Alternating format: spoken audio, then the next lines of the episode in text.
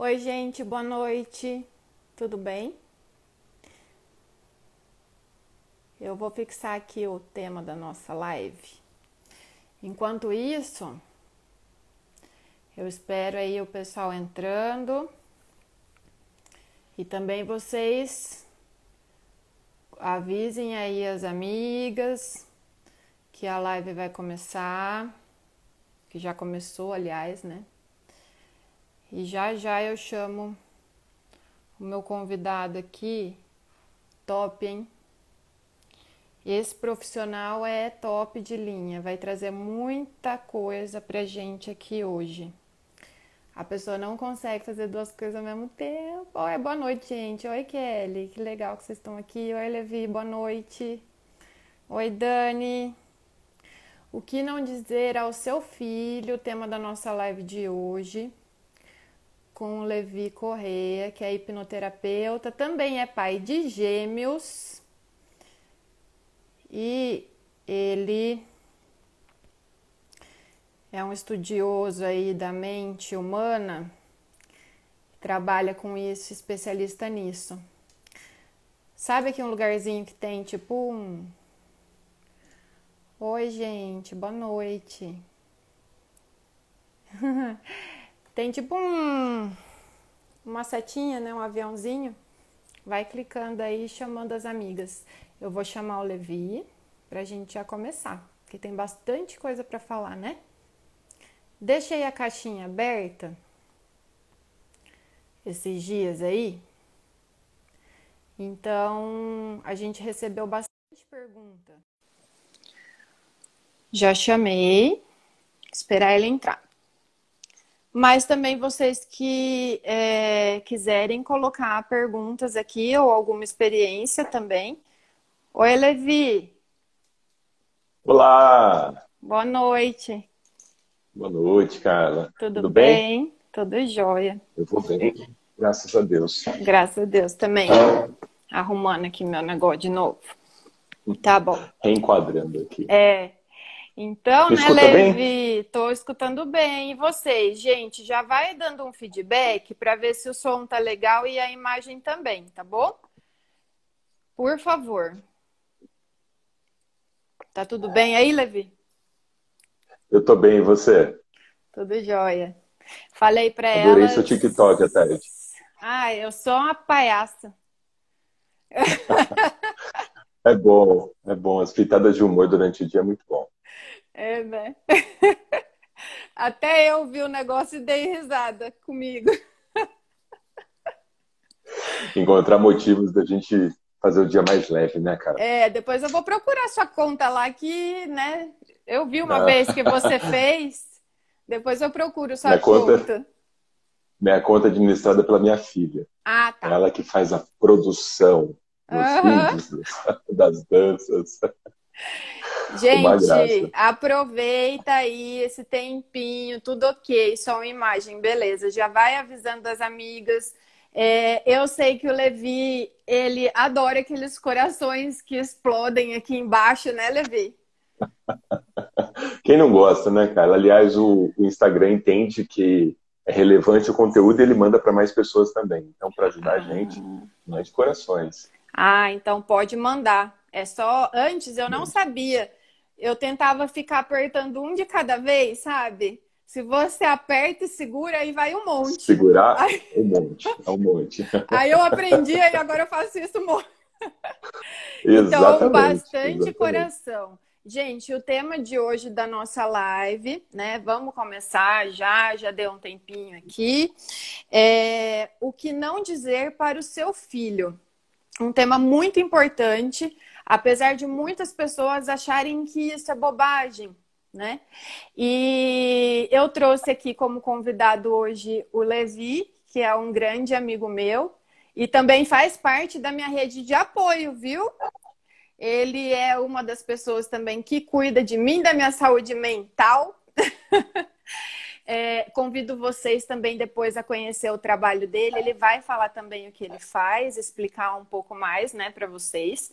Então, quem está chegando por aqui hoje a primeira vez também não me conhece.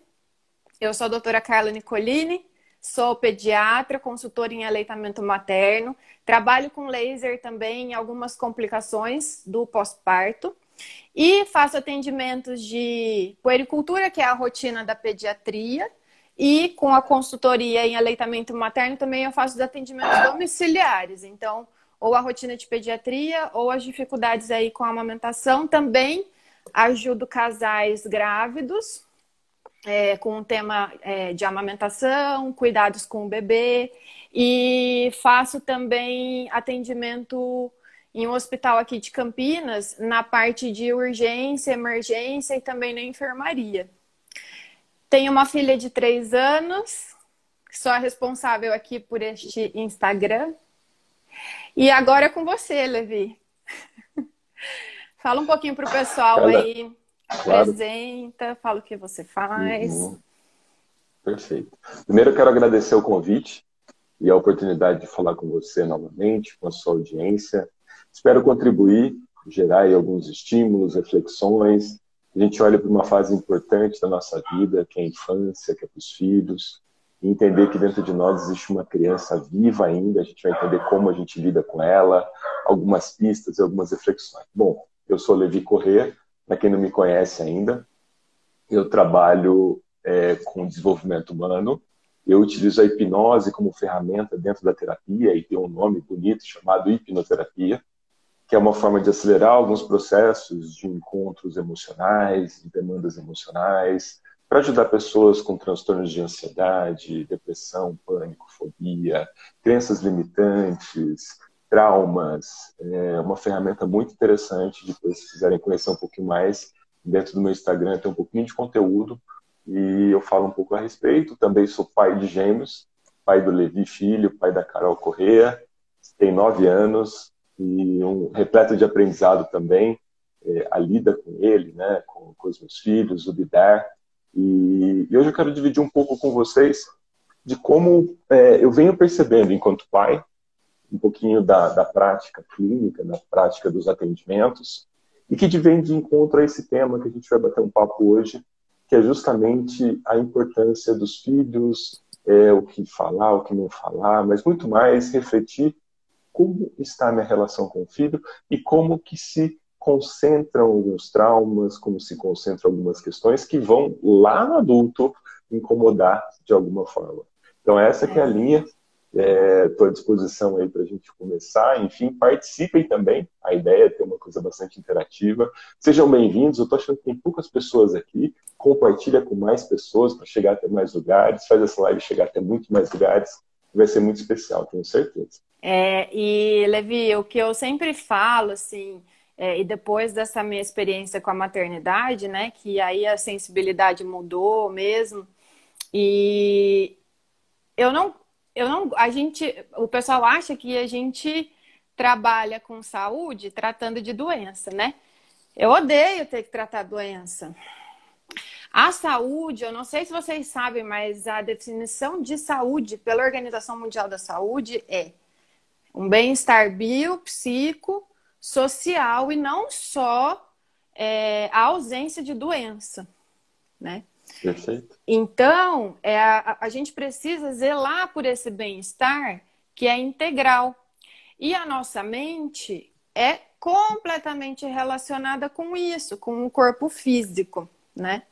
Até algumas doenças que são chamadas psicossomáticas também já vai por aí, já mostra que algumas questões emocionais, ou a maioria das doenças também, né, acabam se, mani se manifestando com, com sinais clínicos, assim, Sim. sinais visíveis no nosso corpo, sintomas é, e outras situações.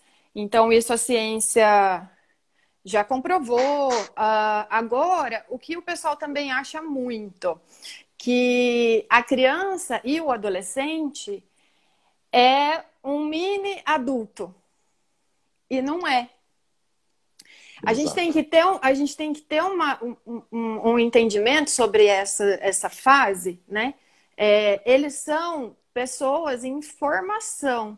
Então, a criança tem uma mente totalmente diferente e ela interpreta as coisas totalmente diferente do jeito que a gente interpreta agora como adulto, né? E eles não têm ainda consciência formada, que é como se fosse um filtro que, a, que os adultos já têm, né? E então não dá para achar que é só uma miniatura.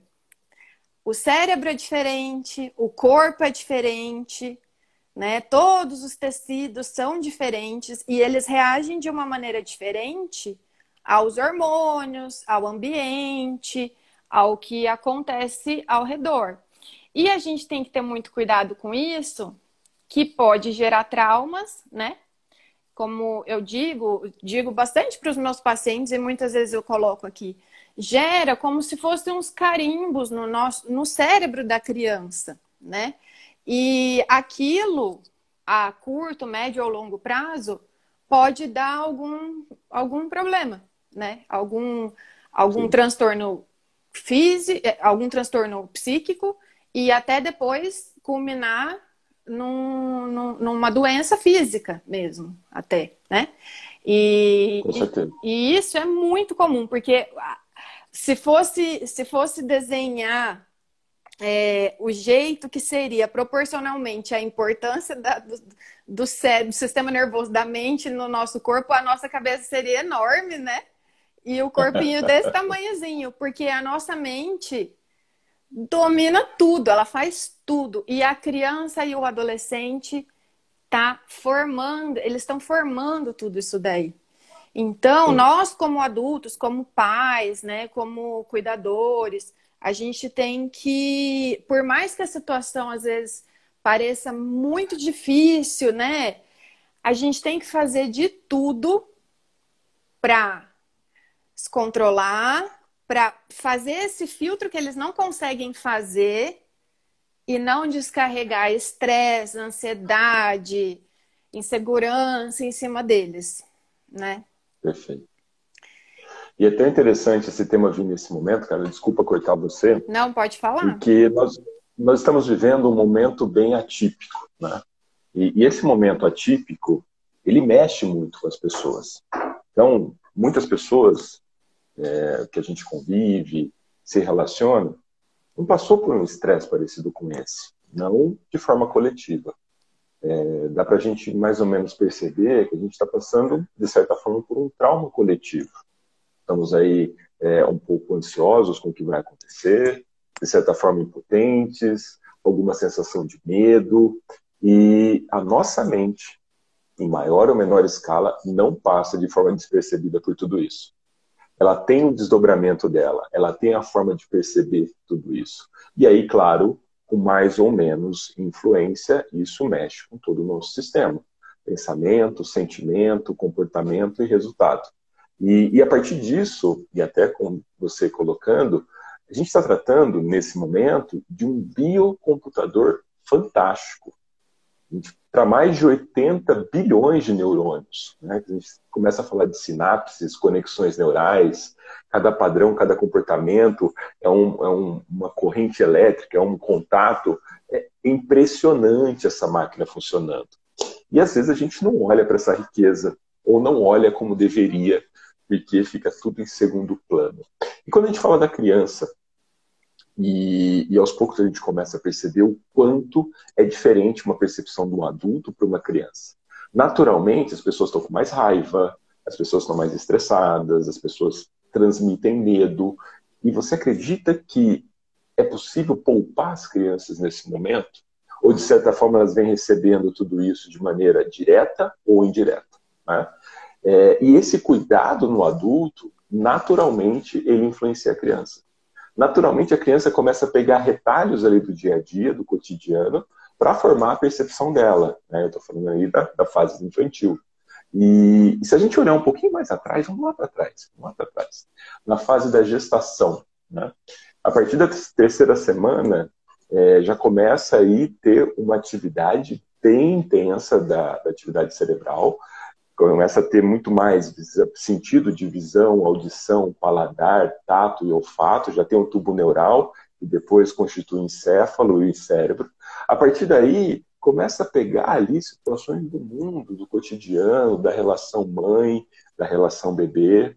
E o que eu costumo dizer é o seguinte: é, será que o bebê na barriga da mamãe está sendo só nutrido através do cordão umbilical?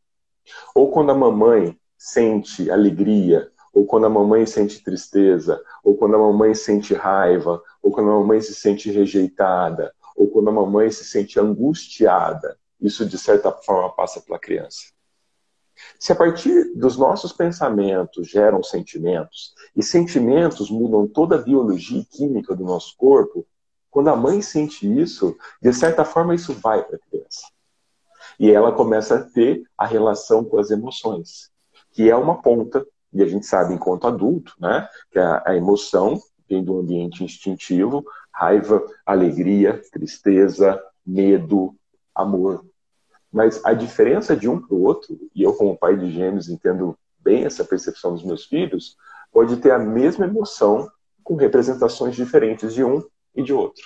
A tolerância, talvez, de uma situação de um para o medo é diferente do outro, mas a emoção é para todos. O que diferencia de um para o outro é como representa aquilo e é através dos sintomas. Né? E a doutora Carla disse muito bem que até 5, 6, 7 anos, a criança não tem uma coisa formada chamada fator crítico, uhum. que é a uhum. capacidade né, individual de julgar, de criticar, de analisar. E, então, muitas questões entram ali na, na mente da criança como verdade absoluta. A gente pode chamar isso de crenças limitantes, ou de traumas, ou de verdades absolutas, que, na maioria das vezes, vêm das pessoas principais que estão do lado dela. Pai, uhum. mãe, cuidadores. Né? E aí começa de forma indireta, inconsciente, muitas vezes inconsciente, né? É instalar ali verdades absolutas que na vida adulta vai fazer parte do sistema, vai fazer parte dos esquemas dela para decidir tomar ou não uma atitude, atacar ou ir de encontro a uma situação, ou recuar, ou até mesmo congelar. Né? Mas isso é muito lá atrás, muito lá atrás. Então, e até para o. Né? Desculpa te. Até para o pessoal entender Imagina. assim, que nunca ouviu falar disso.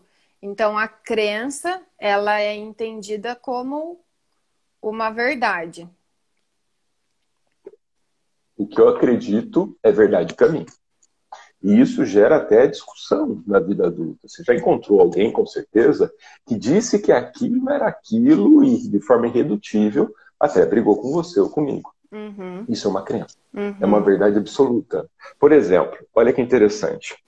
É, em algum momento, você já deve escutado, ou alguém escutou, que na infância, eu escuto muito isso lá no, no, no espaço de atendimento, por exemplo, é, esses sonhos seus aí são impossíveis. Ou homem nenhum não presta. Ou a culpa é toda sua. Nesses momentos, perceba, uma mente em evolução, uma mente que está pegando ali retalhos, recortes de percepção, não é só o evento, é a carga emocional que ela associou com o evento. Uhum. E a partir do momento que aquilo é repetido e a nossa mente não entende o que é verdade e o que é mentira, vai criando ali toda a estrutura psíquica da criança, da uhum. pessoa. E na vida adulta, ela precisa dessas representações para tomar decisão. E da onde que ela vai buscar isso? Das experiências, de tudo aquilo. Então, por exemplo, olha que situações interessantes, cara. Olha que situações interessantes. Você já escutou alguma mãe falar para alguém, algum pai falar para alguém, por exemplo, engole esse choro? Ah, já. Ou o homem não chora. Já? A Nossa. mente, uhum. dentro do processo de evolução, de repente ela pode entender assim: é, eu vou fazer o possível para minar meus sentimentos na vida adulta. Uhum. Eu vou fazer o possível para não me colocar de forma fraca na vida adulta. E até a sensação é, e... que a gente tem com o choro parado, um negócio aqui, né? Preso, né? Preso. E esse engole o choro para a mente pode ser uma incapacidade de colocar sua opinião na vida adulta, de colocar o seu ponto de vista, de questionar um, um, uma diferente abordagem, de se colocar diante de uma situação. Não tem uma, uma, um causa e efeito muito linear. A mente vai começar a buscar ali dentro do cotidiano formas de representar isso. Né? Então, olha só que interessante que a gente traz aqui. Né? A, a vida é composta por eventos, a vida é composta por histórias, Agora, muito mais do que a mente recortou daquela história. Muito mais qual o significado que houve para aquela pessoa. Como eu disse, eu tenho filhos gêmeos. Às vezes o que foi incapacitante para um, para outro foi ok. Não é. foi. A diferença não é o que aconteceu. A diferença é como a mente percebeu aquilo que aconteceu. E nem a e intensidade para gente, né? Assim, às vezes você é, acha que, que a, aquilo não seria um, uma situação causadora de algum trauma, mas aquilo por algum motivo gerou algum, né, alguma reação no, na, na mente daquela criança.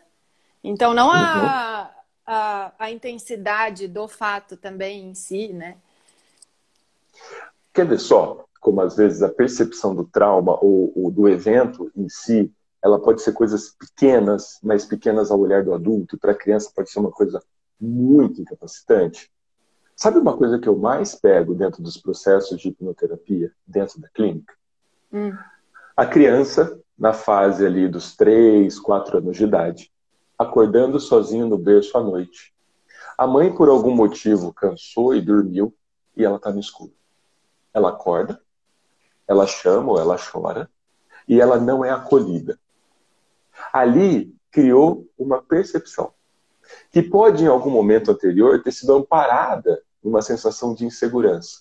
A mente ela precisa de 1% disso para depois criar um padrão. Ou seja, como eu lido com isso de hoje em diante? De repente ela vai para a escola, ela precisa apresentar um trabalho, e quando ela vai apresentar um trabalho, pode ser um pequeno deslize ali, a mente ela vai encontrar uma forma de proteger essa criança que ainda vive lá dentro. Se ela está sendo exposta se os alunos riem da colocação dela e a mente entende que ela tem que proteger, ela vai usar os recursos que ela tiver para fazer distanciar do que para a mente é perigo. E aí pode começar a ter um processo de distanciamento com apresentações em público. E lá na frente pode virar fobia, pode virar um medo irracional. Porque a diferença do medo é o seguinte: todo mundo sente medo. Uhum. A diferença é quando ele é incapacitante quando ele te limita, quando ele não faz você caminhar, quando você não faz você ir diante dos seus objetivos. Uhum. E às vezes isso vem sendo construído ao longo da vida. Quando você vai buscar a causa, quando aconteceu pela primeira vez e encontra um evento assim, você fala: caramba, olha onde começou isso. É. E para a mente não tem verdade ou mentira. Ela entende o que foi apresentado. E depois ela precisa ter uma relação com o que ela aprendeu para ter uma resposta. E da onde ela vai pegar essa resposta? Dentro do processo de aprendizado emocional dela. E no então, fundo um ela padrão... e no fundo ela quer te proteger, né? Sim, com certeza. É, nossa mente ela tem uma programação para evitar a nossa dor, para nos proteger. É um senso de autopreservação. Uhum. Quando a gente está diante de, de um processo inconsciente, ou de raiva, ou de ação, ela vai buscar recursos internos para poder reagir a isso. Né? Você já viu, eu vi, o noticiário às vezes coloca situações como, por exemplo, é, a mãe que viu o filho descer pelo barranco e está no rio e ela não sabe nadar, e ela sai correndo, pula no rio, pega o filho, aí vem a reportagem, vira para ela e fala assim: Mas você sabe nadar? Ai, não. não. Mas você viu que você entrou no rio, pegou seu filho e trouxe de volta? Né? Quer dizer, dentro dela, ela ativa recursos né, dentro do processo interno dela, inconsciente, para ir de encontro a esse objetivo. Né? Essa sensação, esse, esse estímulo de luta e de fuga, a todo momento, nosso corpo vai reagir a isso, principalmente com questões inconscientes. Sim. Você sentir medo, o medo que te incapacita, para sua mente é real eu posso passar pela rua, ver um cachorro, que eu sempre coloco o exemplo desse cachorro, que eu acho horripilante, que chama Doberman, olhar um Doberman na rua e falar assim, eu sinto medo, eu não vou passar por ali. Mas a sua mente, ela pode representar o mesmo Doberman e ela pode fazer você suar, o coração palpitar, é, o seu sistema digestivo, lá todo o seu sistema interno mexer, parar de peristoltar se tiver ali é, algo para fazer Fezes, você ficar mais leve. Para sair também, vai, vai sair, sair. tudo ali. Por isso que sentimos dor de barriga ou até desconforto, se no dia posterior a gente for fazer alguma apresentação, a mente entende que ela tem que lidar com aquilo, ela vai ativar recursos internos para fazer com que a gente lide com aquilo. Para ela não tem o real ou imaginário. Uhum. Tem aquilo que a gente manda para ela como estímulo, que pode ser o chefe, pode ser a apresentação, pode ser o gestor, pode ser o que for, mas não só o evento. Como isso foi representado ao longo da vida dela. E muitas vezes, assim, a, a, a pessoa adulta quer sempre entender como alguma coisa atual, né, que faz ou uma crise de ansiedade começar, ou uma fobia começar, mas isso é, é, resultado desse padrão que já foi criado por alguma coisa lá atrás, né? Uhum. E que está é, ali, guardadinho, tá ali guardadinho dentro de uma memória de longo prazo e que no dia a dia não é acessível. Se a gente começar a pegar num sistema da mente, a gente estuda muito dentro de alguns, é, dentro da psicanálise, vai ter ali pré-consciente, consciente, inconsciente. Dentro da hipnoterapia, a gente tem uma outra divisão entre consciente, subconsciente e inconsciente. Mas é, em miúdos, né? Nós temos uma mente consciente, que de consciente mesmo nós temos em média de 5 a 8% no dia, quando conscientes. Fora isso, tem todo um ambiente inconsciente trabalhando, o subconsciente. Eu tenho padrões, eu tenho rotinas, eu tenho demandas emocionais, que elas vão gerar toda uma atividade interna em mim e que vão dar respostas sem ao menos eu pensar. E tem um sistema trabalhando por mim que eu não preciso nem ligar que ele vai funcionar. Por exemplo, eu não estou preocupado com a minha respiração, se ela está balanceada. Uhum. Mas se eu sentir ansiedade, naturalmente o meu sistema interno vai fazer eu respirar mais rápido. E com isso, meu coração palpitar mais rápido para mandar sangue para a extremidade. O que ele está fazendo? Me preparando para uma luta ou para uma fuga. Dentro de um sistema de resposta inconsciente aprendido ó, há muito tempo atrás, desde a época do Homem das Cavernas. O que, que ele precisava fazer? Precisava caçar. Então, para caçar, ele tinha que lutar. Quando ele não conseguia lidar com o predador, com a presa, ele tinha que fugir. Luta ou fuga. E você já viu, ou os amigos que nos acompanham nesse momento, é, aqueles canais, National Geographic ou outros parecidos, que a presa está correndo atrás, o predador está correndo atrás da presa, em algum momento ele congela e cai no chão. Aí vai o predador, cheira e vai embora. Naquele momento, o sistema nervoso, toda a funcionalidade interna entra no sistema de congelamento em última instância, é uma última forma de lidar com o problema iminente. Mas aí, se a gente pensar na nossa relação de dia a dia, aquilo é um trauma. Só que a natureza sabe lidar com aquele trauma. Depois de um minuto, aquele animal levanta e ele vai começar a se chacoalhar ali por dois ou três minutos. O que, que ele está fazendo? Toda aquela energia alocada para ele lutar e para fugir, quando foi congelada, ela foi reprimida. Quando ele começa a se debater, ele faz com que aquela energia flua ela vai embora. Né? E isso no dia a dia, como que a gente troca isso em minutos, doutora Carla? Olha que interessante. Quando a gente tem aquele sentimento de incômodo por alguém, ou a pessoa disse alguma coisa que a gente não gostou, a gente faz o quê? Larga. Fecha. Não diz o que está incomodando. O que não vira palavra, segundo Lacan, vira sintoma. Uhum. E o sintoma mexe com a nossa biologia. E a nossa mente, ela não está dissociada do nosso corpo. Tem gente que passa uma semana inteira e aí fala: caramba, eu tô com dor no pescoço. Ou eu passei um dia tenso, eu tô com dor de cabeça. É. Chaqueca. É, ou, ou eu não disse alguma coisa que eu deveria no final de semana. Olha as coisas que eu vou falando. Sinto uma dor de garganta. Problemas ou teve um assunto que não foi, né? não foi tão indigesto, eu vira um problema digestivo. É. Olha que, que, que coisa. Isso. E tem a ver com as nossas relações. Isso é a somatização. Tem algumas linhas de pensamento, a somatização. Tem algumas linhas de pensamento que dizem assim: é, nós somos seres relacionais. O que adoecem são as nossas relações. E, em consequência, o nosso corpo e todo o nosso sistema. Né? Corpo, mente, espírito, espírito. fazem parte do mesmo sistema. E cuidar assim de ser humano, a gente precisa ser integral. Não só uhum. de órgãos e sistemas lá palpáveis, físicos, mas assim, também pensar na mente e no ambiente dessa pessoa, desse paciente, né? Isso daí é muito Sim. importante. E, e também, Levi, a gente falou de criança, mas os adolescentes também ainda, né?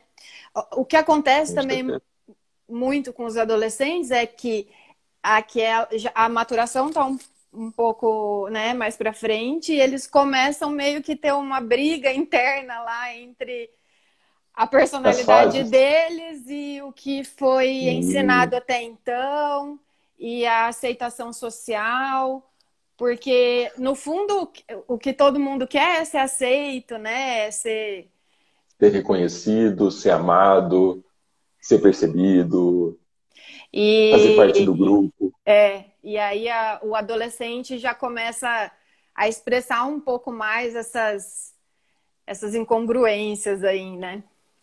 É aquele abandono da fase infantil, início da fase adulta, é onde a voz começa a falhar, ou começa a engrossar, ou começa a falhar. Aquela necessidade de estabelecer, às vezes eu vejo minha filha ou meu filho fazendo comportamentos adultos assim, é, dá uma vontade de virar para eles e falar assim: vai devagar, aproveita, curte. É, Depois na fase adulta. Daqui a pouco eles, eles vão entrar né, nessa fase aí. E, e você sabe, é, pode, pode, me cortar se eu começar pode a falar, falar Carla, Levi, e, pode tirar falar. sua linha de, de percepção. Eu fiz uma pergunta dentro do, da, da, minha rede social hoje que eu perguntei assim: qual que é a memória é, feliz que você traz da infância? E aí algumas pessoas dizem, bastante, bastante gente diz assim: a memória é com a avó, a memória é com o vô. E o que, que remete o vô ou a avó para nós? É o carinho, é a atenção, é o acolhimento, é aquele pratinho, é aquela mesa, é aquele bolo, é aquele chazinho. E se a gente olhar um pouco dessa nossa vida corrida, para quem que sobra, às vezes, um pouquinho mais de atenção para os nossos filhos no dia de hoje? Para quem os tem, né? como vô e vó? Para eles. Então, olha o que fica.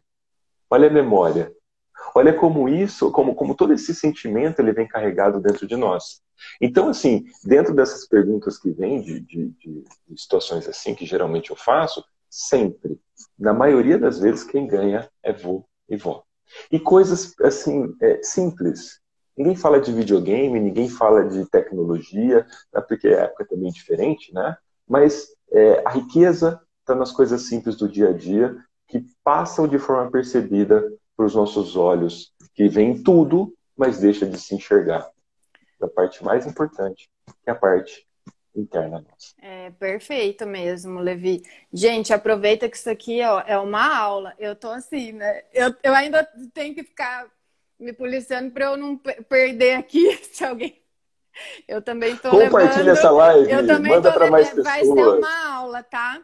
E, por favor, se vocês quiserem também deixar algum, alguma experiência, compartilhar alguma coisa, ou mandar outra dúvida, eu vou começar agora a, a levantar algumas dúvidas que a gente recebeu, que eu abri a caixinha, para o Levi destrinchando aí alguns temas, né? Mas vocês podem deixar também e, e, e, colocando o que vocês quiserem também, mesmo que não for dúvida. É, Levi, eu recebi uma, uma pergunta assim, né? Bebê de um ano pode guardar no seu inconsciente o que falamos e se tornar uma crença?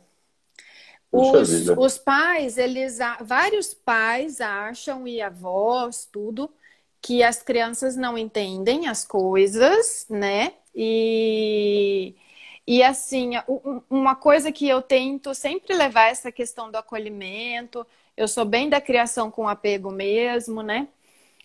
por conta disso, que é óbvio, que não tem como ser saudável se a gente não estiver bem emocionalmente. Uma criança que cresce segura uma criança que está saudável uhum. na sua integralidade. Então, eu passo sempre Perfeito. isso nas minhas consultas. É... Eles, desde, já quando é, eles são concebidos, né? A atenção faz muita diferença. Então, eu queria que você falasse um pouco sobre isso. Então, bebê de um ano Perfeito. Pode guardar em seu inconsciente o que falamos e se tornar uma crença?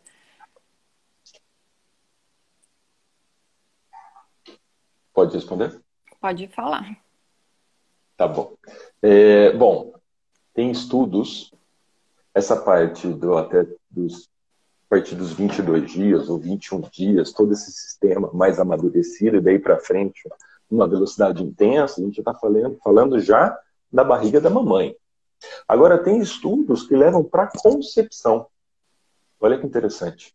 Para concepção, como foi o ato. Né? Claro que a gente não vai abrir tanto isso, mas se foi consentido, se foi com amor, é, ou vítima de abuso, de certa forma, ali dentro do sistema, pode carregar um trauma. Agora, da barriga para fora, ali já com contato com o ambiente, ele está com uma. Se lá dentro, com 21 dias, com 20 e tantos dias, já tem toda essa comunicação, é muito comum pegar situações assim dentro da clínica, dentro do atendimento.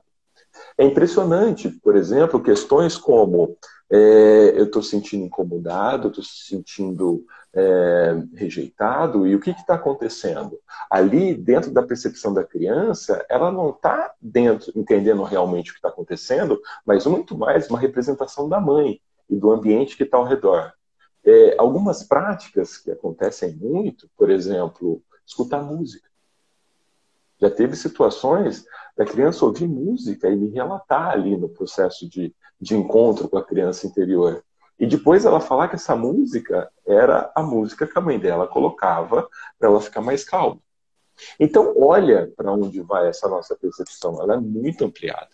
Com um ano, com dois anos, com três anos, em média, em média, 70% das questões que vão culminar na vida adulta, em média, vão até os 7, 8 anos de idade. Nossa, então média, a maioria até 7, 8 anos de idade. É. E é. até isso. Muitas você... na barriga. Pode falar.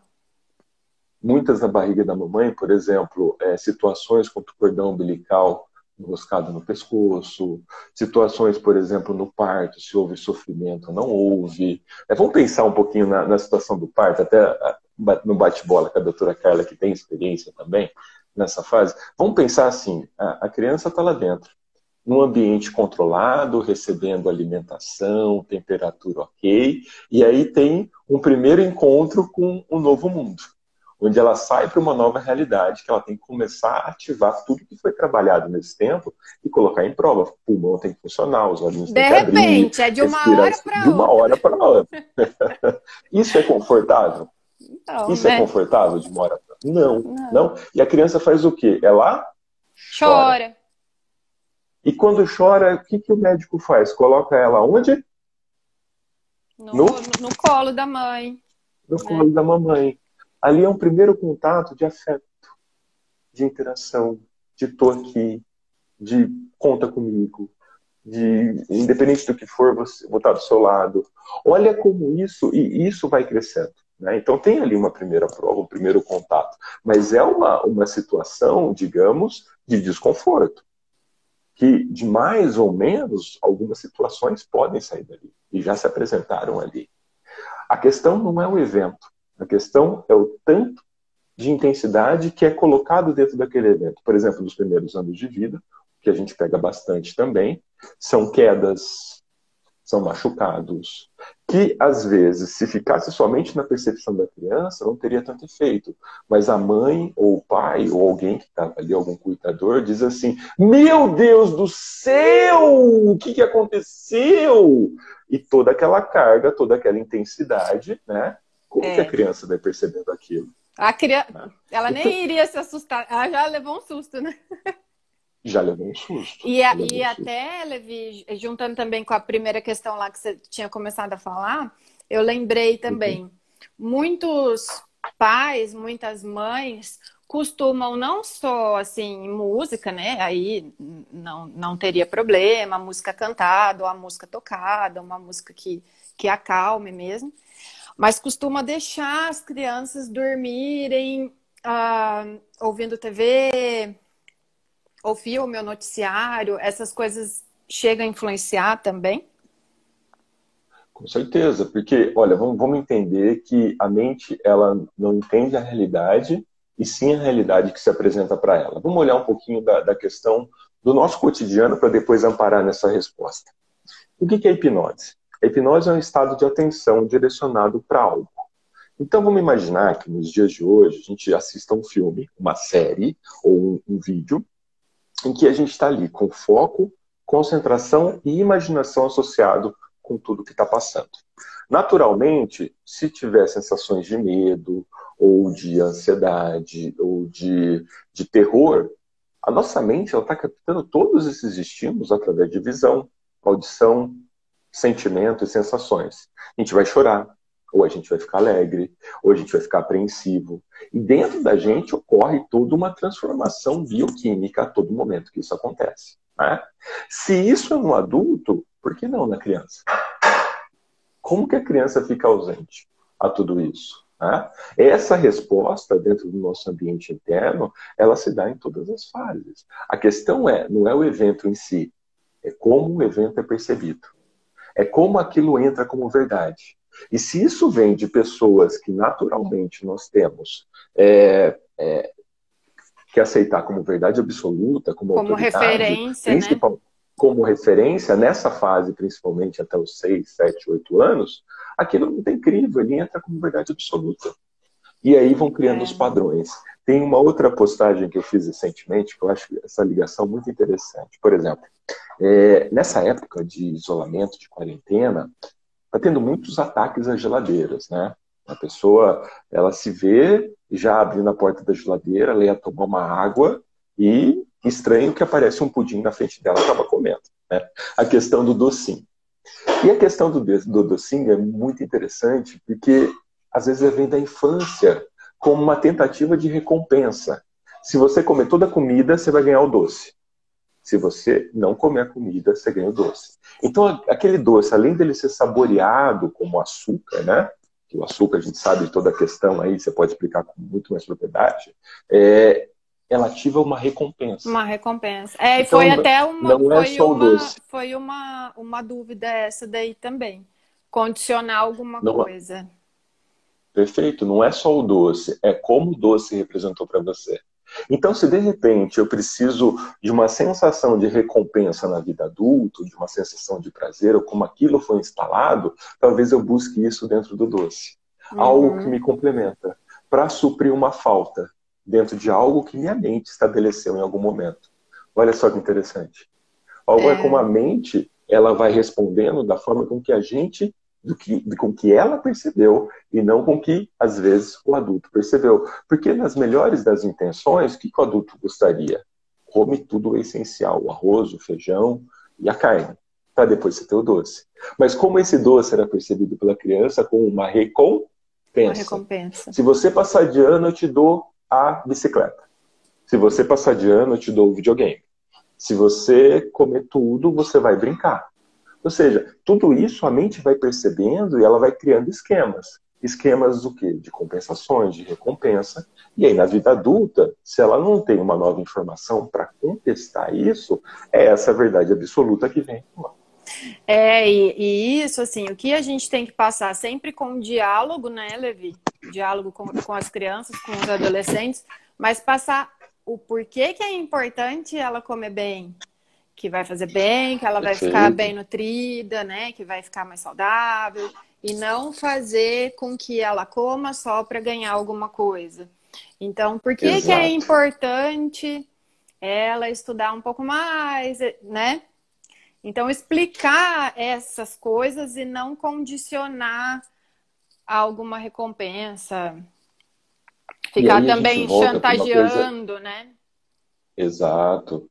Uma coisa bem importante que é a comunicação. A base da comunicação é tornar comum. E qual que é o desafio da comunicação? É nós escutarmos para compreendermos e não só para responder. E nessa vida corrida que a gente tem, muito mais a gente está preocupado com escutar para responder e não para compreender. Então, nesse sentido, a gente não torna comum nas nossas relações. Às vezes a criança está precisando ser acolhida, ou ela não está entendendo, ou ela está com conflito interno, e na nossa mente a gente acha que é besteira. A gente acha que é pequeno. Ou a gente não estimula ela dizer o que ela está sentindo ou o que ela não compreendeu se a gente não ajuda ela a criar esse sistema de busca e de encontro com nós, pessoas que têm que ajudar ela a fazer isso, ela vai ter por si só ela vai ter pelo mundo. E aí são as respostas que vierem, né? Às vezes o que acontece também, Levi, eu vejo bastante isso, né, na pediatria. Na... Uhum. No momento de aprendizado, de desenvolvimento da fala, por exemplo, ou da caminhada, né? A criança vai aprender, vai aprender a andar, vai aprender a, a falar. Às vezes ela cai e aí alguém ou faz esse alarme que você falou antes, ai, pelo amor de Deus, Sim. caiu, ai, que não sei. Ou fala, ai, coitadinho, caiu. Ou ri uhum. daquela situação. Sim.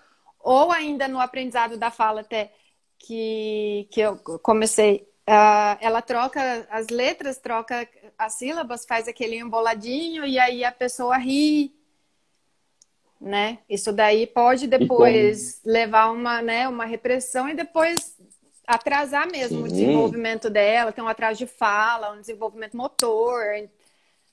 Perfeito, perfeito. E quando vai vasculhar, e aí tem profissionais que podem dar isso, que são também especialistas em crianças, né? É, como isso apresenta nos pequenos detalhes do dia a dia, como isso aconteceu pela primeira vez, são pequenas situações assim. Sempre vai acontecer quando isso acontecer? Não, nossa mente não é linear. Cada um se desdobra de uma maneira, mas grande parte vem daí, vem de um conflito, de uma não resolução. E quando você volta para refletir tudo isso, fazer a pessoa identificar e ressignificar, que é o processo de reelaboração, são, é a junção de pequenas coisas e vão somando e vão repetindo. A nossa mente vai criando padrão através da repetição, vai poupando energia. Repetiu torna automático, a gente nem percebe e simplesmente acontece. Ou até uh, classificar como besteira alguma coisa que ela venha te contar. Sim.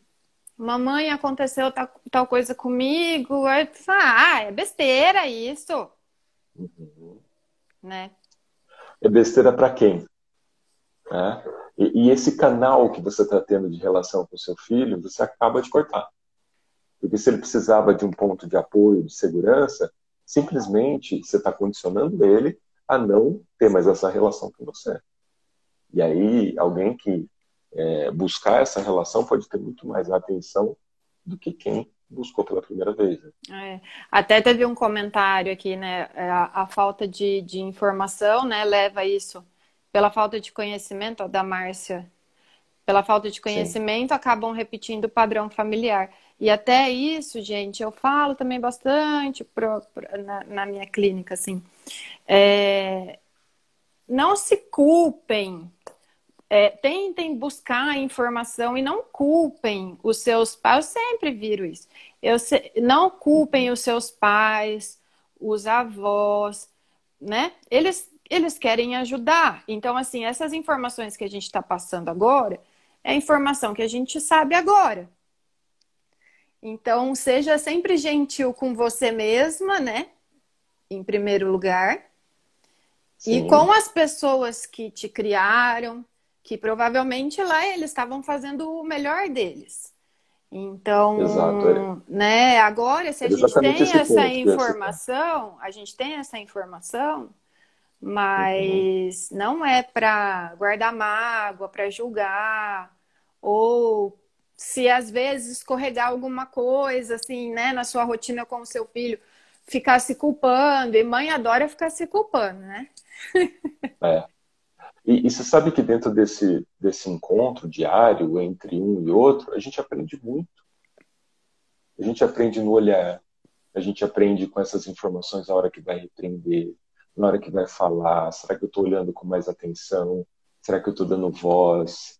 É, com essa história de, de, educação em casa e EAD, as crianças ficam mais soltas. E eu me peguei em algum momento, meu filho ele gosta muito de brincar enquanto estuda. Tá? Uhum.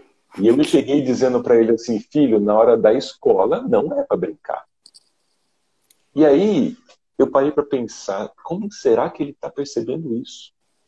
Como que a mente dele vai perceber isso? Eu posso realmente tratar ali com autoridade, não com autoritarismo, tem uma diferença. Mas como a mente vai perceber isso na vida adulta? Será que ele vai ser um adulto, às vezes, um pouco mais fechado, ou aquele, aquela pessoa mais fria no, no, no trato é, relacional? E às vezes vem situações assim, a gente fica um pouco mais atento às nossas formas de comunicar. Né? Mas, Mas claro, aí, Levi, também. Manual. Ninguém vem com manual. Mas aí, As crianças assim, não vêm com manuais. pegando o seu exemplo, aí, né, caso aconteça claro. isso em casa, por exemplo, aí a melhor forma, conversa, né? Aí continua. Conversa. Ah, filho, ó, formas... então, a, né, mamãe falou tal coisa, é que você continua conversando, que a criança vai entender. É só você explicar, é. né? O problema, sabe qual que é o grande conflito? É não tornar comum, que é a base da comunicação. É não mostrar o porquê, não mostrar a importância e simplesmente punir. Grande parte das não resoluções, ou dos traumas, ou daquilo que vai comunicar no adulto, é porque não houve nenhuma forma de comunicação. E aí, claro, a mente criou ali um sistema de defesa e vai replicando isso ao longo do tempo. Então, se você conseguir sentar, olhar no olho, falar da importância, ter aí uma habilidade não só de ouvir, mas de escutar também, não só de ver, mas enxergar também, esse processo ele acontece. Né? Naturalmente isso evolui. O problema é que a gente às vezes não tem consciência para isso, ou a carga do dia a dia vai sendo ali é, toda, né, vai juntando toda essa carga, e quando a gente está de frente com situações assim, é muito mais fácil ir para uma situação áspera e punitiva do que conversar. E aí vem uma percepção nesse momento, doutora Carla e amigos, que é o seguinte: por que, que eu tenho muito mais paciência muito mais tranquilidade para lidar com os outros e não tenho paciência e tranquilidade para lidar comigo ou com as pessoas que estão ao meu redor. Às vezes eu tenho muito mais paciência com pessoas distantes, com pessoas que eu nem conheço, e não tenho com meu filho ou com minha filha. Então, nesse momento, vale uma reflexão, vale um olhar, vale. Claro, eu tenho que ter é, um momento de encontro. Se eu não consigo fazer isso diariamente, eu tenho que, de vez em quando, sentar, tentar escutar, olhar de que forma que a criança está percebendo as relações dela, se ela está um pouco mais triste do que ela está sentindo, se ela passou por uma situação que às vezes foi comum, que foi tranquila ao seu olhar de adulto, e para ela não, por que, que ela percebeu isso de forma diferente? É da voz. É da voz para não calar para não ter esse padrão de calar, porque tem muitos adultos que não falam estão sentindo, porque em algum momento foram repreendidos, ou porque expressar diriam, diziam, ou disseram em algum momento, que era sinônimo de fraqueza. E isso foi virando um padrão. Né? Se eu não, o que eu estou sentindo, se isso não vira palavra, vira sintoma. Se vira sintoma, minha mente, meu corpo se acostuma, torna comum, torna padrão, e eu sou só um reflexo das minhas emoções. E também é, relacionar com a época que você era criança, né? Até Sim. pensar assim, nossa, será que eu estou sendo um pai, estou sendo o pai ou a mãe que que eu gostaria que, eu, que, que os meus pais fossem para mim nesse momento, né? Porque a gente também foi criança, né? Então Sim. sempre pensar nisso também, ser mais em, trabalhar sempre a empatia, né? Para poder acolher. Uhum. E não você esquecer da época que era criança, né? Uma vez sabe acho que você colocou, que... Levi, ah. assim, no, no seu Instagram, ah, será que eu, eu não lembro direito, assim, será que a criança que eu fui um dia iria se do é orgulhar é do, do adulto que eu sou hoje, né? Essa é uma provocação, porque às vezes aqueles sonhos que a gente tem enquanto infância, né, de garoto, ah, eu vou ser bombeiro, eu vou ser astronauta, eu vou ser advogado, ah, eu vou ser piloto. Mas não no sentido de ser essas coisas, mas no sentido de sonhar. O adulto de hoje, ele não se permite mais sonhar. Ele não se permite mais olhar, talvez, com criatividade, com inovação. Ah, mas Vivi, você não está vendo as situações que a gente está passando. Estou vendo sim. Todos nós estamos vendo mas é aquela figura daquela metáfora, doutora Carla e amigos. Por exemplo, um IP. Tem duas pessoas olhando para o IP. Uma pessoa vira e fala assim: Nossa, que IP bonito, florido, amarelinho. E a outra pessoa do lado fala assim: Mas faz uma sujeira. Ou seja, estamos diante das mesmas situações. Tem gente que está conseguindo, dentro da diversidade, criar oportunidade, e tem gente que ainda está lamentando tudo o que está acontecendo. E claro que a gente não tem que virar as costas para o que está tá acontecendo. Mas é como eu sempre digo, tem coisas que eu posso fazer e tem coisas que eu não posso fazer. Talvez esse grande exercício de autoconhecimento seja olhar para você nesse momento e entender de que forma que você trabalha as coisas que você não pode fazer para não atrapalhar aquilo que você pode fazer. É. Isso é um mergulho interno fantástico. Nossa, é, exemplo, tudo aqui é, é, tudo aqui, tudo, tudo abordado é fantástico. Eu falei que ia ser uma aula, né, gente? E até assim, tempo. ó, Levi, rapidinho. Falta cinco uhum, minutos para completar uma hora, mas é, a, gente pode continuar mais um pouco, né? Podemos, então, assim, vai, vai cair uma hora e aí depois eu retorno. E ainda tem um, uns temas aqui que foram levantados pelas, pelas mães ainda nesse tempo. Claro. Então a gente vai a gente vai falar, tá? Então pode continuar. É, eu dizia, eu diria nesse momento da falta de tempo, né? E, e no fundo a gente arruma, no geral, culpa para tudo, né? Talvez aquelas pessoas que nesse momento estão questionando da falta de tempo, ou da falta de tempo com o filho, na educação, ou diante dos projetos, agora talvez tenham um pouquinho mais de tempo. E o que está sendo feito com um pouquinho mais de tempo que tem? Se dentro desse padrão que estava tão inconsciente, que a mente é essa, está te colocando diante de algumas realidades, e algumas pessoas dizem ah, algumas fichas estão caindo, ou o isolamento me trouxe isso, ou a situação me trouxe aquilo, é, no fundo, essas situações já estavam acontecendo, e o padrão e a rotina e todo esse movimento inconsciente estava camuflando. É como se fosse uma anestesia. Casais brigando. Sim. Relacionamentos ficando, é, é, pessoas aí se é, divorciando. Né? No fundo, é, já tinha, já estava acontecendo alguma coisa e diante dessa situação ficou mais à mostra. A culpa do isolamento ajudou dentro de alguns gatilhos, dentro de algumas situações, mas não é só. Né? É. E a gente é muito de transferir a culpa, né? Ou para o tempo, ou para as oportunidades. E tem um grande pensador que eu gosto sempre de citar, que chama Homer Simpsons. Já ouviu falar desse, desse pensador? Ele tem uma frase bem interessante que diz assim, doutora Carla, se a culpa é minha, eu coloco ela em quem eu quiser. Se a culpa é minha, eu ponho ela em quem eu quiser.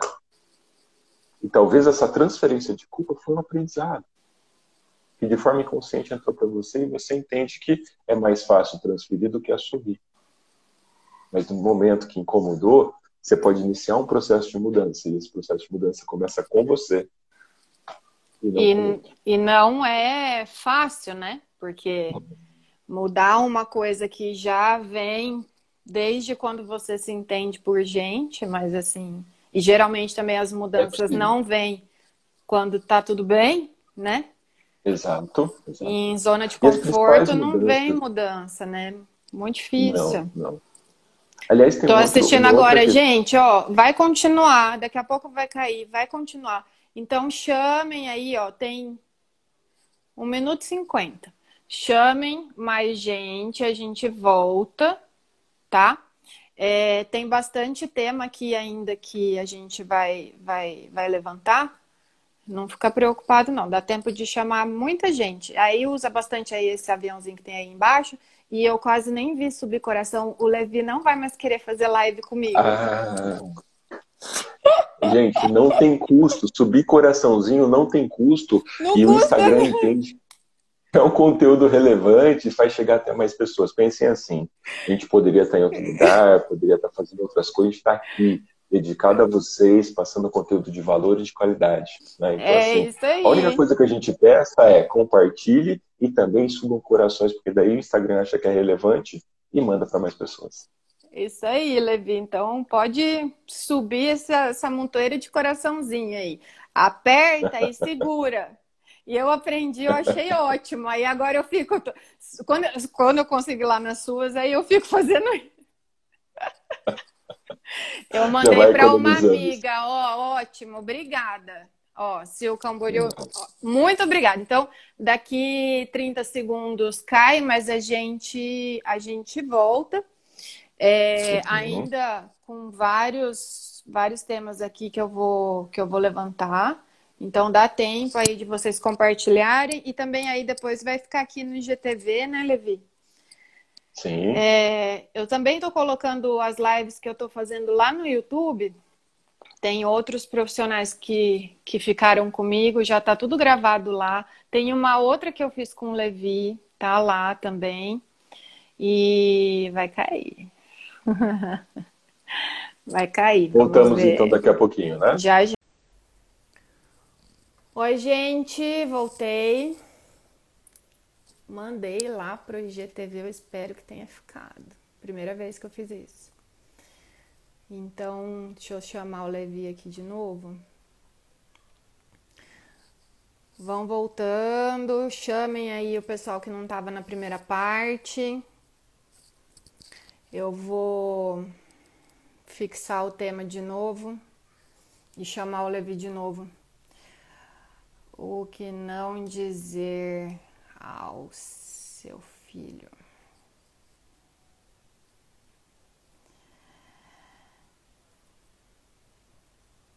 Ai, coraçãozinho, ótimo.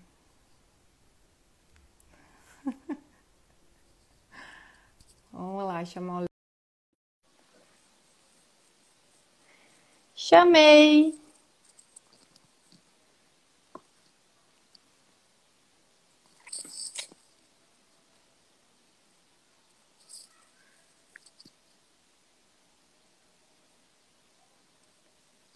Chamei. Ah lá, Karina. Aprendi, agora aguenta os corações. Igual eu, Karina. Opa! Igual eu.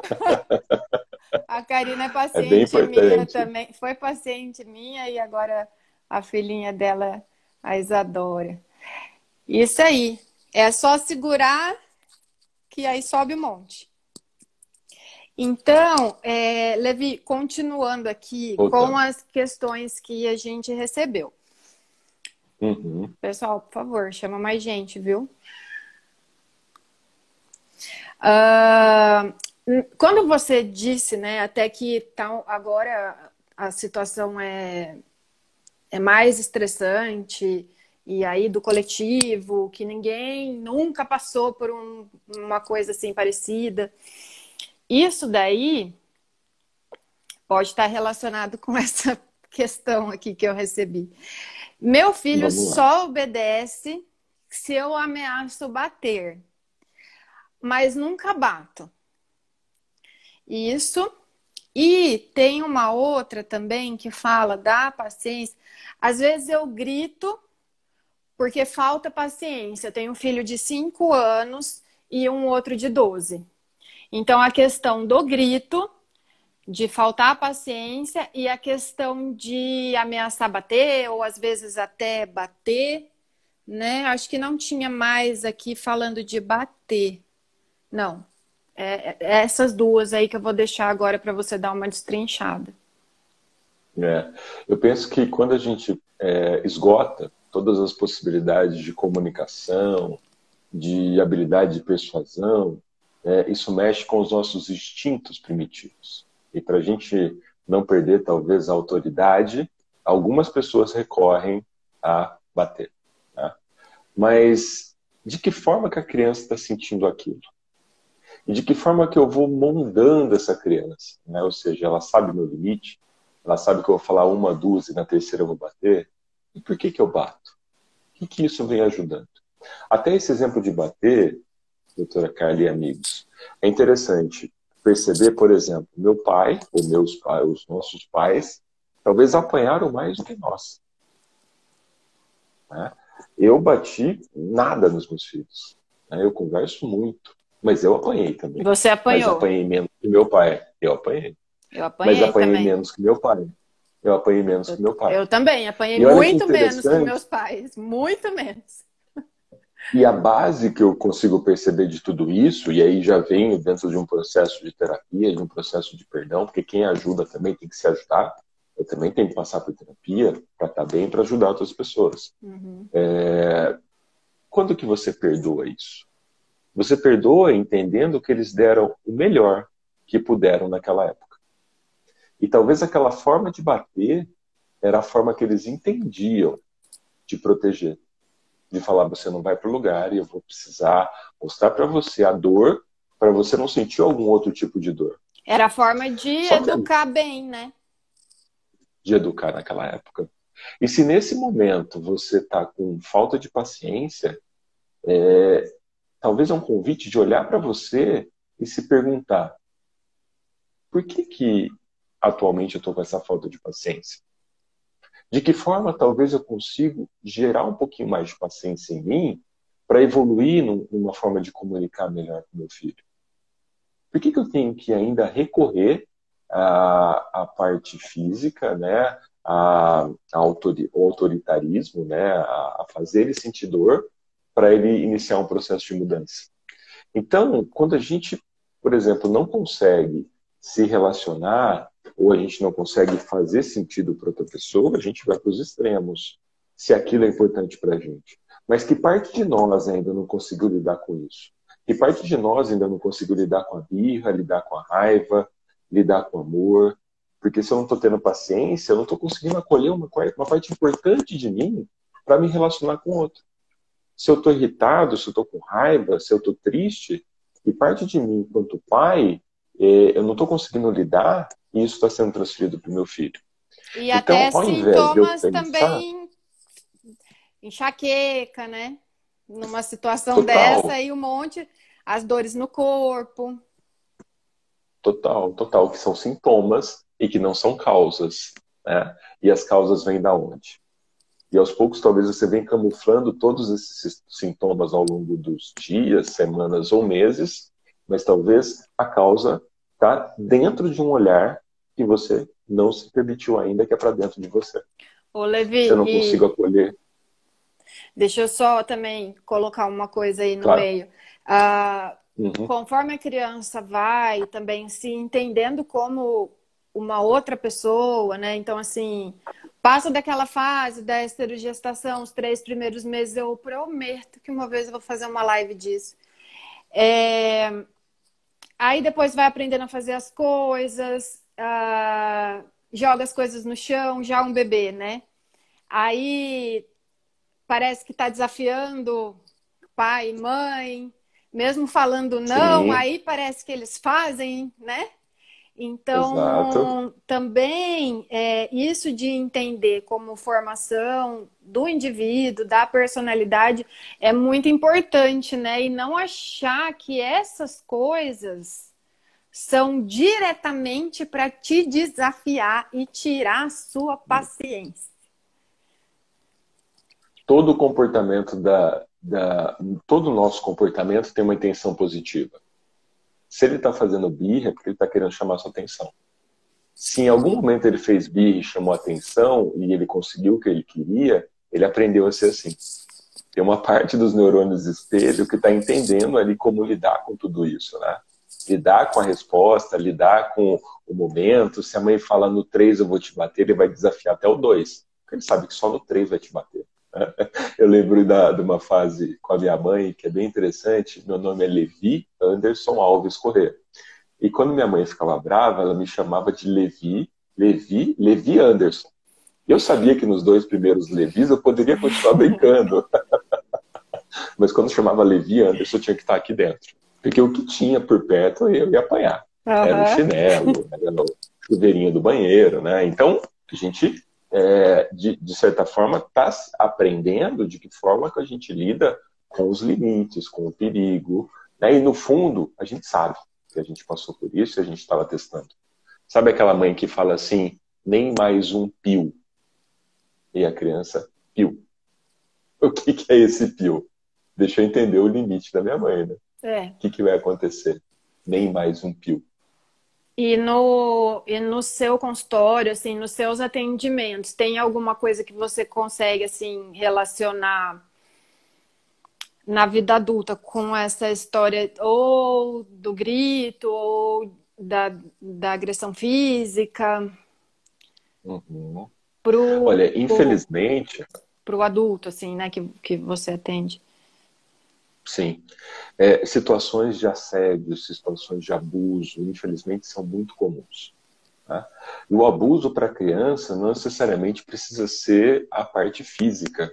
Ela pode ser abusada moralmente, emocionalmente.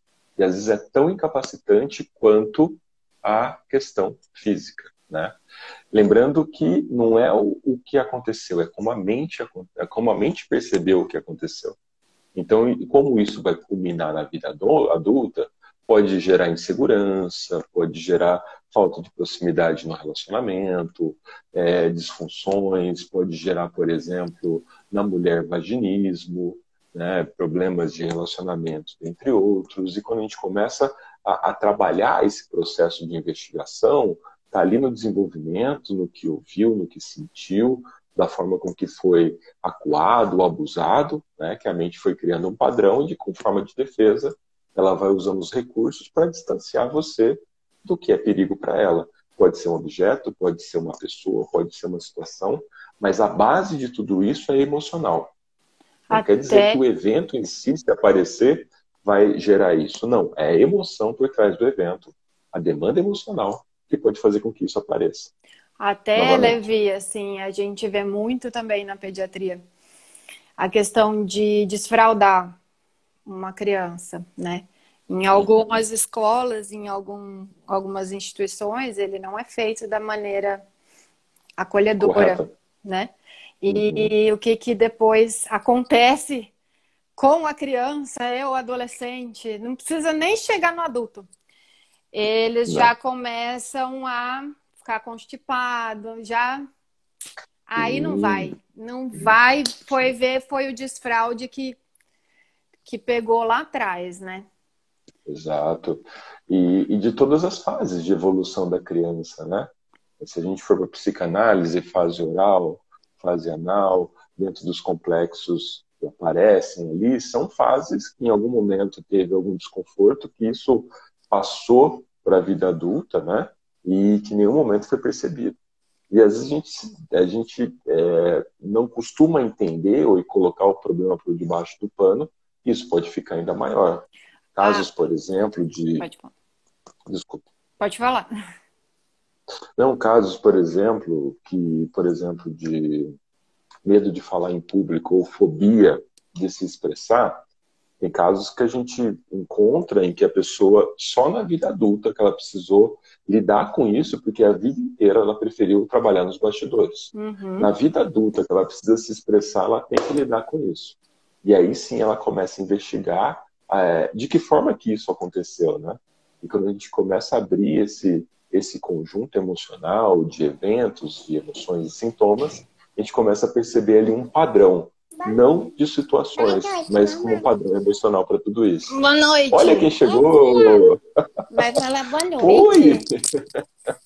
Boa noite. Tudo bem? Boa noite.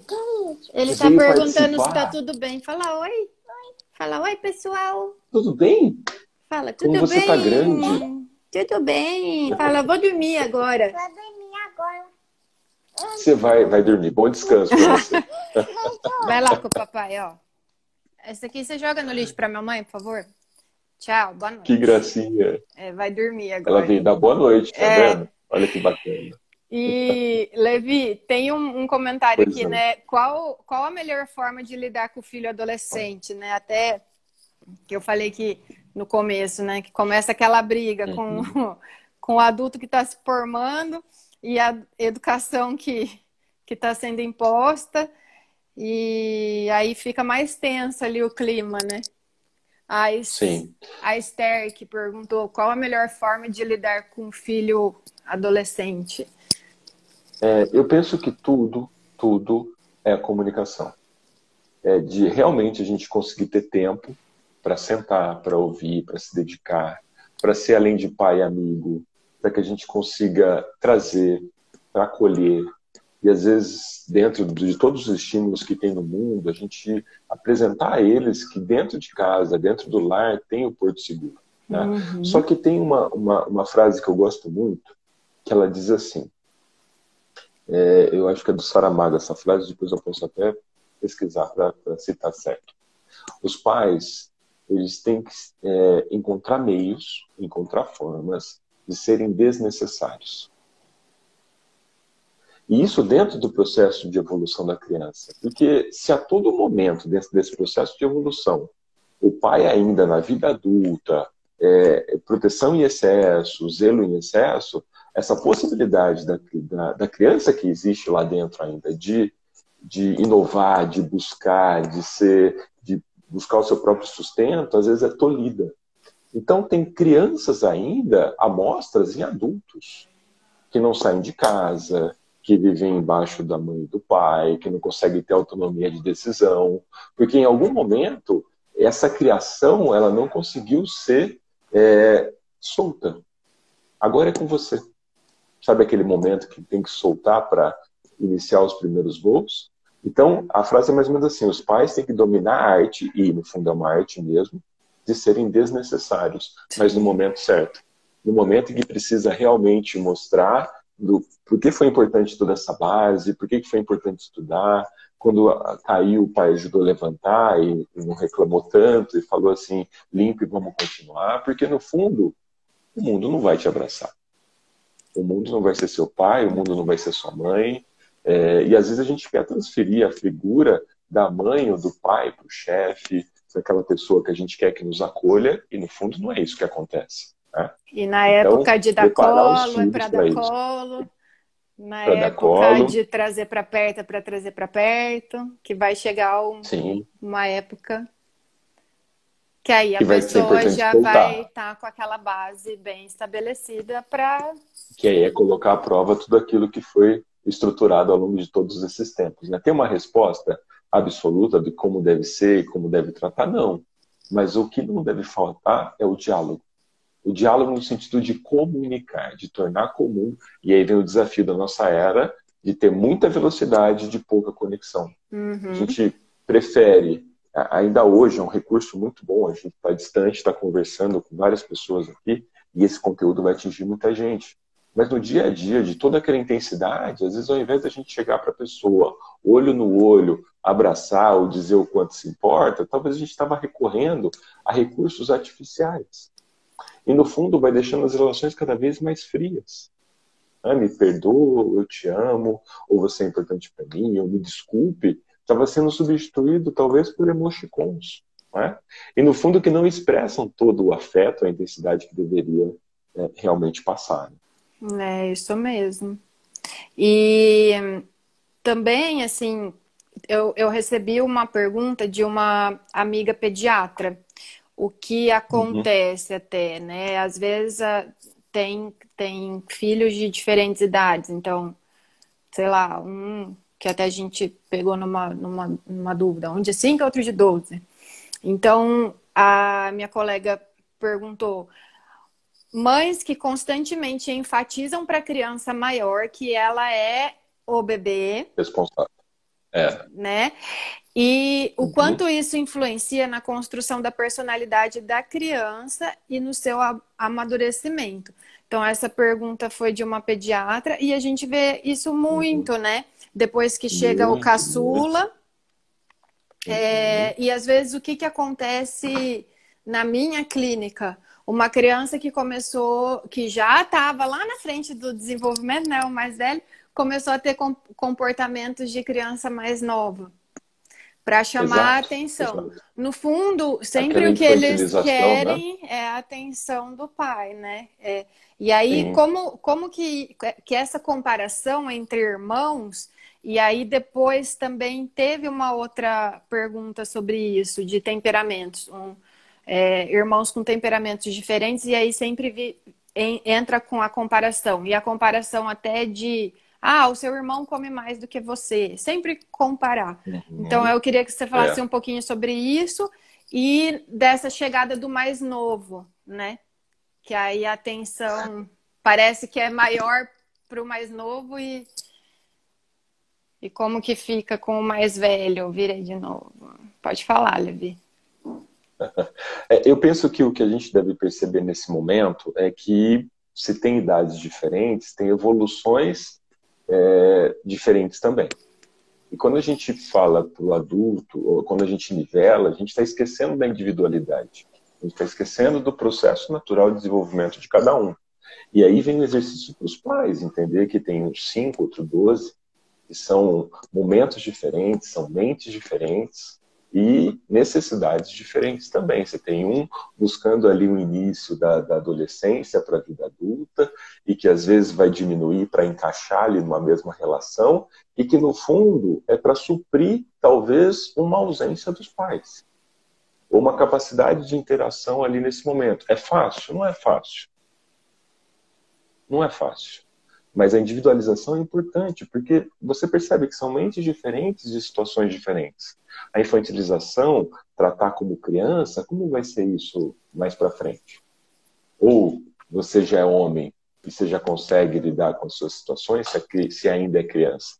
Ou começar a comparar, eu na sua época, eu já conseguia fazer isso. Né? Que tipo de estrutura está sendo formatada ali? Mas muito mais, não só do expressar, na comunicação é o que o outro percebeu. E às vezes a gente não tem paciência para entender o que o outro percebeu. Isso a gente só consegue isso interagindo. A gente só consegue isso percebendo entre ação e reação. E se tudo é mais interessante do que a evolução dos nossos filhos, no final das contas, a gente deixa um projeto que tem que ser feito por nossas mãos à mercê do mundo. E lá na frente a gente vai colher o ônus de tudo isso. Então, se tem algo a dizer nesse momento, é se tem duas mentes ali com evoluções diferentes, é importante tratar com individualidade. Né? Se você pega um adolescente na sua clínica, você sabe que são demandas diferentes de uma criança. Né? E cada um percebe de uma maneira diferente. Os meus que são gêmeos são assim. A mesma questão, eles podem perceber de maneiras diferentes. Como que eu vou individualizar? Além de ser um menino uma menina. Né? Então, são muito individuais. Muito Sim. individuais E também, Levi, outra, outro tema, esse foi o último, último tema que eu recebi de dúvida aqui. Um ano e meio teimoso é. e se irrita, se, contrari, se contrariado, muito difícil, teimoso. Essa pessoa uhum. falou teimoso uhum. duas vezes. Então, assim, uhum. como que é a questão de rótulos, né? teimoso, ele é preguiçoso. Ai, não aprendeu a andar ainda, doutor. Ele é muito preguiçoso. Uhum. Ou teimoso, ou nervoso. É... Ele não para de chorar. Ele é muito nervoso, ele é muito irritado. Eu acho que uma das primeiras formas de investigar isso é que parte disso passou de mim. Que parte de mim disso que está se apresentando no meu filho, talvez ele tenha aprendido comigo ou com a relação com os pais ao longo da vida. Se eu começo a perceber que o, meio em que ele vive, a base do desenvolvimento dele, de onde que pode ter saído grande parte disso? Né? Acho que é um, um início de investigação. E aí, quando você começa a entender que parte disso é seu, você começa a cuidar é talvez uma fala, talvez um modo diferente de interagir, um momento diferente de você se colocar. Porque lembrando, não é o que foi passado, é o que foi percebido. E isso pode ser percebido de várias formas diferentes. E essa informação. Filho, e essa informação para a criança ou para o adolescente, né? Esse rótulo, né? uhum. né? Você é isso, você é teimoso, você é nervoso, você é, não tem paciência. Você é burro, Isso ele. Você é fraco ele vai formar aquela crença, né? Então, Sim. isso. isso... E, e, aí. Pode é, falar. A, a, repetição disso vai criando aos poucos ali uma crença. Uhum. Ou a, a intensidade da emoção. E quando isso for revisitado de novo, como a mente vai lidar com isso? Talvez isso pode ser revisitado na escola. Talvez isso pode ser revisitado na hora da, do intervalo entre os amigos. Ou às vezes uma professora mal, mal preparada pode tocar nesse ponto, como eu já escutei algumas vezes, né? E de que forma que a mente vai lidar com isso? Vai fazer você reagir, ou você fugir, ou congelar? Muitas pessoas congelam. Muitas pessoas não continuam os estudos. Ou muitas pessoas até lidam enfrentando e falando: ah, agora que eu vou mostrar que eu consigo. Agora que eu vou mostrar que eu não sou burro. Né? Agora que eu vou mostrar que eu vou encontrar meus sonhos, eu vou encarar meus objetivos e você realmente quem eu quero ser. Né? E então, o... isso é de forma individual. E o rótulo da outra maneira também pode ser causadora de ser causador de trauma, né? Ah, uhum. Nossa, como você é esperto, como você é inteligente, como você é, né, maravilhoso. Às vezes, se a criança vai mal excessos, na escola né? uma vez, ela pode se pronto. culpar, ela pode se punir, é. exato. É. Ou então se eu tenho muita proteção, ou se eu defendo meu filho, minha filha de muitas frustrações, na primeira vez que ele entende uma frustração, ele pode não estar preparado para a frustração também. Então, olha como é uma linha muito tênue entre o que fazer e o que não fazer. Mas eu acho que uma coisa que é unânime é tempo e disposição. Não só para falar, mas comunicar, tornar comum, mostrar o como, mostrar a importância, mostrar os porquês. Porque se os porquês não vêm das pessoas que têm ali uma ligação direta com a criança, isso ela vai pegar dentro da informação que ela perceber ou do mundo. E aí a gente não sabe como isso vai ficar. Sabe uma outra coisa que às vezes eu vejo é, acontecer? Ou o, o, adulto expressar na fase da criança é assim: o pai está indo trabalhar, ou a mãe está indo trabalhar e fala assim: eu estou indo para a guerra, eu estou indo para a batalha. E aí depois isso culmina no adulto como ah, não tem importância o que eu estou fazendo, ou nada para mim é o suficiente. Por quê? Porque eu preciso de algo maior, talvez. Ou de repente eu não gosto de trabalhar e como isso foi percebido é, pela criança naquele momento, né? Então cuidado, não é o que você fala, é como a criança percebe o que você fala também, né? Tô indo para batalha, quem nunca falou? indo pra guerra, vou matar um leão por dia. Nossa, é, sério, então, eu falei muito esses dias, viu? A Elisa ainda fala, Crianças mamãe, toma cuidado com o coronavírus. Exato, e toma como as crianças estão percebendo é. isso, né? E a gente pensa que não, mas elas têm uma percepção elas, incrível. Elas entendem incrível tudo. Elas entendem tudo Sabe? e muitas coisas que não são vistas, né? Elas entendem também. Uhum. E essa comunicação que você falou, muitas vezes também não vai ser uma comunicação falada, mas um não. abraço, né? Um ficar do lado, é, um, aperto de mão. Eu estou aqui, você pode contar comigo. Eu não vou te abandonar, você é muito importante para mim pessoas que não receberam amor, de que forma que elas vão expressar amor na vida adulta.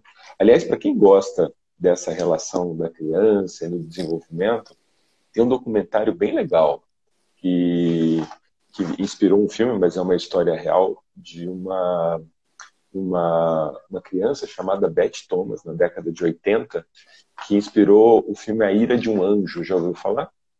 Não. Não?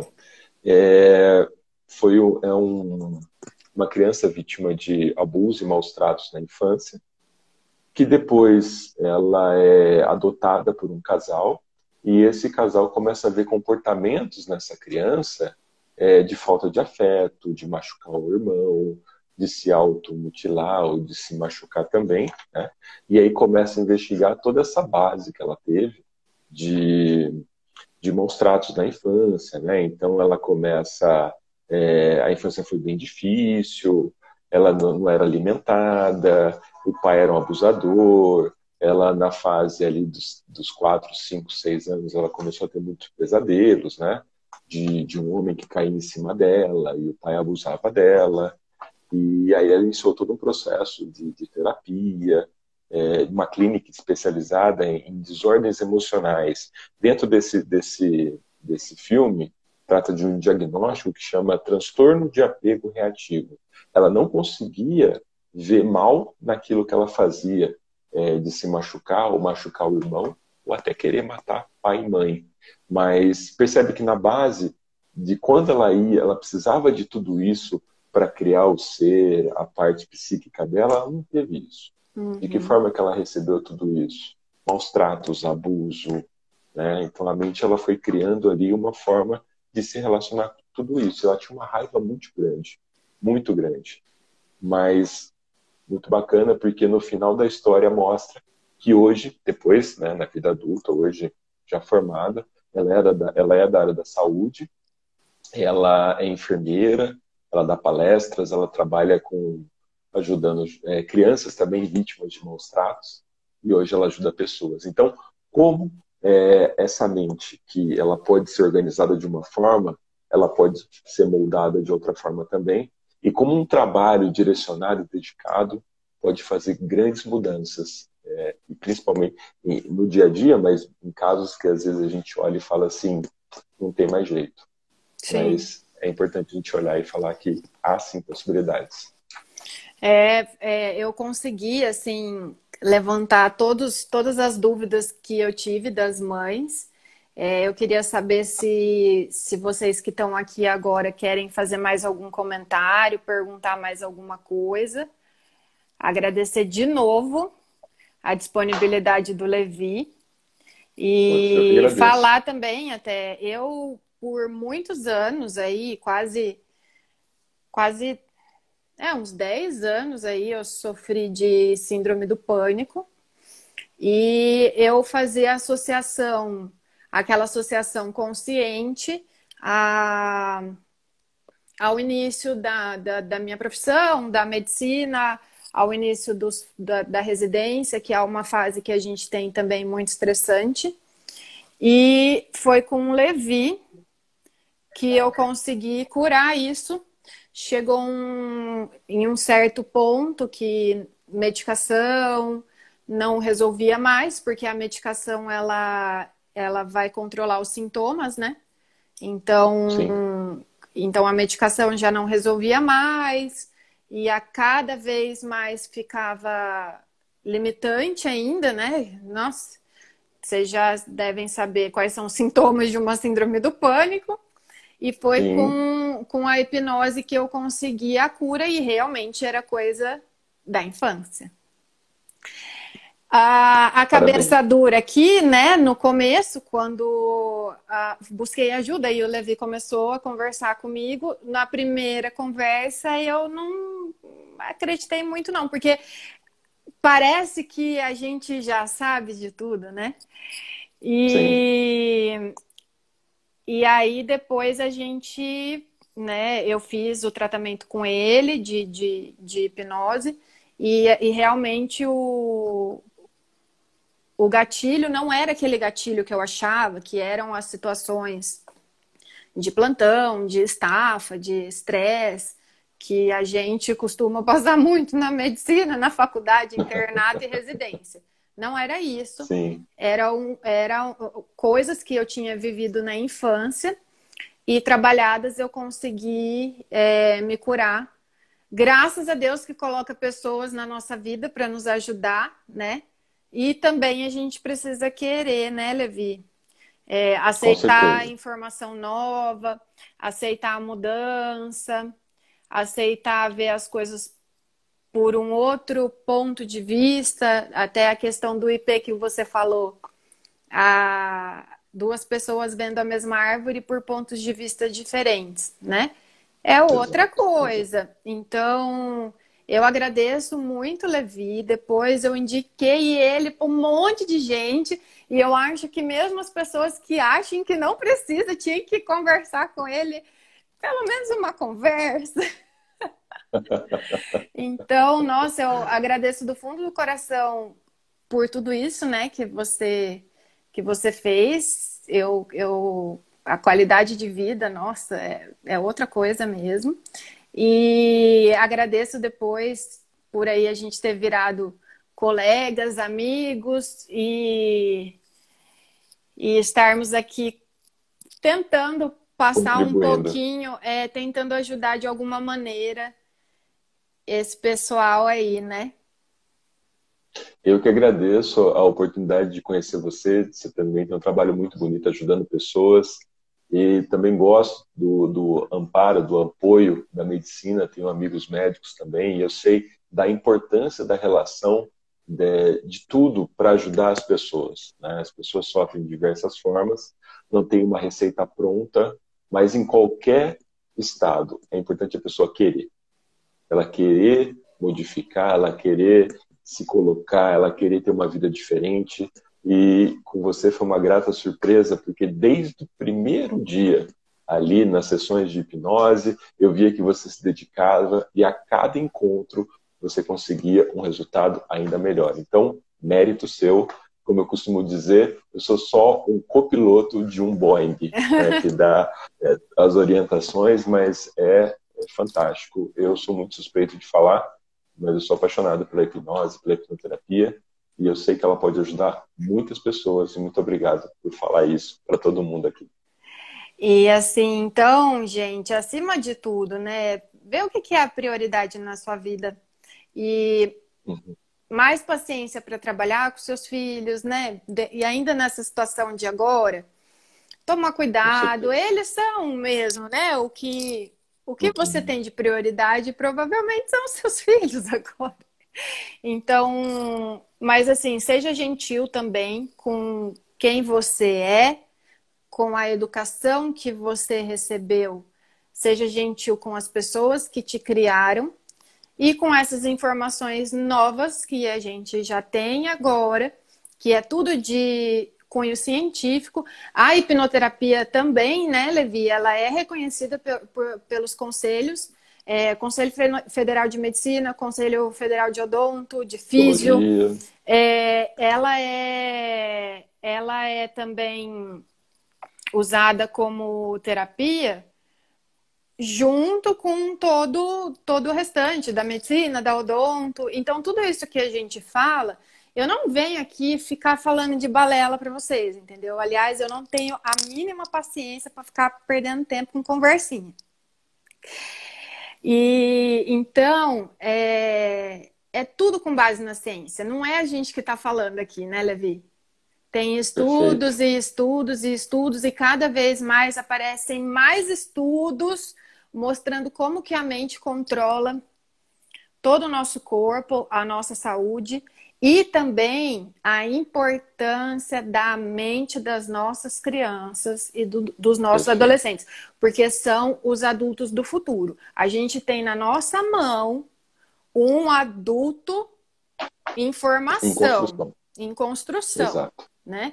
Às vezes vocês me vêm aqui aparecendo falando sobre a importância dos mil dias, desde a gravidez, é, a todo a, os, os meses da gravidez mais os dois uhum. primeiros anos de vida de uma criança. E aí, Sim. até aqui hoje, Levi trazendo para gente é, 7, 8 anos, 70% né, dessas coisas que ele vê na clínica dele, é na parte que é clínica, a maioria problemas relacionados aí com essa idade. Gente, não Sim. é brincadeira. Isso daí é ciência. A criança e o adolescente, elas não são adultos pequenos elas são um outro mundo. é um outro sim, planeta, sim. né? E, e aí, quando a gente entende, vai tudo mais leve, né, Levi? Vai, e a gente encontra formas de se acolher também. Porque de alguma forma a gente passou por o que eles estão passando. E não é porque a gente foi tratado de uma forma que a gente não consegue mudar o tratamento com eles. A gente pode aprender entender e mudar os nossos comportamentos a um minuto para frente, a partir de hoje, e a partir de quando eu olhar para mim e falar assim, vou me tratar com mais carinho, porque eu me tratando com mais carinho eu vou começar a me relacionar melhor. Eu vou me tratar com mais amor, porque me tratando com mais amor eu consigo dar também mais amor. Se eu estou tendo raiva, é porque dentro de mim ainda eu nutro essa raiva de alguma forma. E talvez o que eu estou buscando fora é uma ausência de olhar para dentro. E a partir do momento que eu começo a olhar para dentro, eu começo a entender respostas que eu estava só olhando para fora e não estava encontrando. E aí o seu filho vai ter o acolhimento e não vai buscar essas respostas lá fora depois.